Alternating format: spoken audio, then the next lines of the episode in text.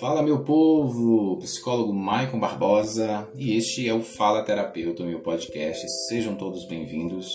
Esse é o episódio piloto né, desse novo projeto que eu vou tentar manter aqui, não sei se semanalmente, quinzenalmente, mensalmente, não sei, mas fiquem ligados, a qualquer momento vai subir um novo episódio aí, vou estar sempre informando lá nas minhas redes sociais.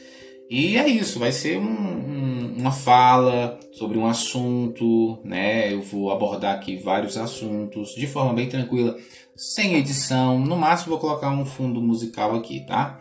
Mas é bem tranquilo. Vou falar assim de forma aberta, uma linguagem mais popular, senso comum mesmo, para que vocês possam compreender.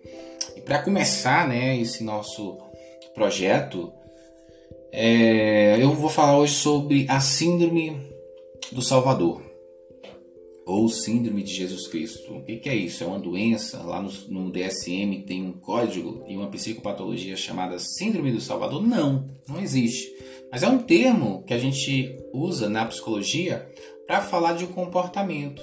E quem tem esse comportamento, quem tem a Síndrome do Salvador, como a gente costuma dizer, ele tem aí um, um forte impulso de querer ajudar outras pessoas e acaba se esquecendo das suas próprias necessidades, vamos dizer assim. Quem sofre aí desse tipo de comportamento, ele acaba se sentindo atraído por pessoas que tenham sérias dificuldades. Então eles costumam se envolver socialmente ou intimamente, então assim, são relações íntimas, mas também podem ser relações de amizade, né? Mas costumam se envolver com pessoas que tenham dificuldades, problemas com dinheiro, drogas, vícios, compulsões, transtornos, etc. Né? Porque existe aí um desejo muito grande de resgatar e de salvar o outro.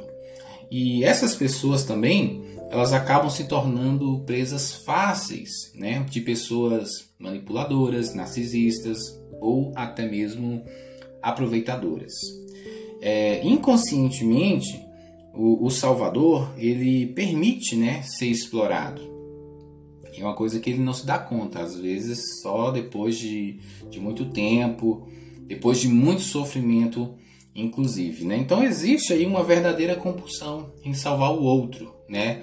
E aí o salvador ele vai ter grande dificuldade de se relacionar com pessoas que sejam equilibradas, que não tenham necessidade de ajuda. Então ele não consegue se relacionar de uma forma mais profunda. Tipo assim, você não precisa da minha ajuda, então eu não me relaciono com você. Ele vincula mais com aquelas pessoas que está precisando de algo.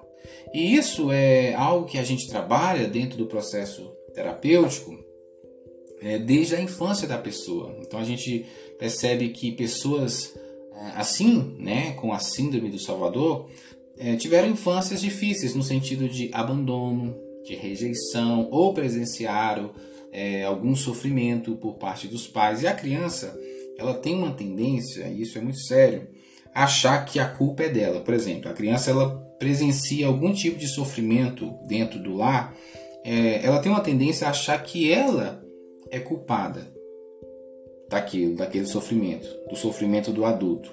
E ela vai tentar fazer algo para aliviar aquele sofrimento, porque ela acredita que a culpa é dela.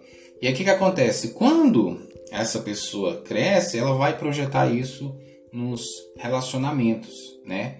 Ela vai buscar essas pessoas para salvar, ela vai tentar ajudar essas pessoas, ela vai fazer pelo outro tudo aquilo que ela deveria fazer por si mesmo. Então ela vai dar seu dinheiro, ela vai empenhar o seu tempo e esforço, ela vai tentar resolver tudo, todas as dificuldades da outra pessoa e a outra pessoa não faz nenhum esforço, né? A outra pessoa nem se responsabiliza pelas suas ações, né? Ela acaba deixando o Salvador fazer tudo.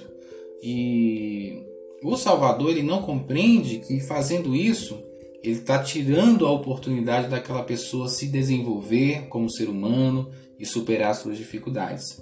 Outro nome que a gente dá é protetor, né? Síndrome do Salvador, protetor. E no fundo, né, isso é algo que tem que ser trabalhado, né? No fundo existe um misto, né, entre acreditar que o outro não é capaz e que por isso ele precisa ajudar, né? E também existe uma busca de reconhecimento, de afeto, ao se tornar o salvador. É, a questão é que os salvadores eles são crianças profundamente feridas, né? E estão, na verdade, buscando a salvação da sua própria dor de uma forma que nunca vai funcionar. Então, assim, se você conhece alguém assim, envia aí o link desse podcast. Se você se identificou né, com a síndrome do Salvador, procure fazer aí uma terapia, procure um profissional, um trabalho autoconhecimento e busque curar essas feridas, né? Porque senão você vai viver projetando isso nas suas relações, tentando salvar todo mundo e esquecendo de você. É isso, pessoal. Próximo episódio, fiquem ligados aí que qualquer momento pode subir. Um beijão, saúde e paz.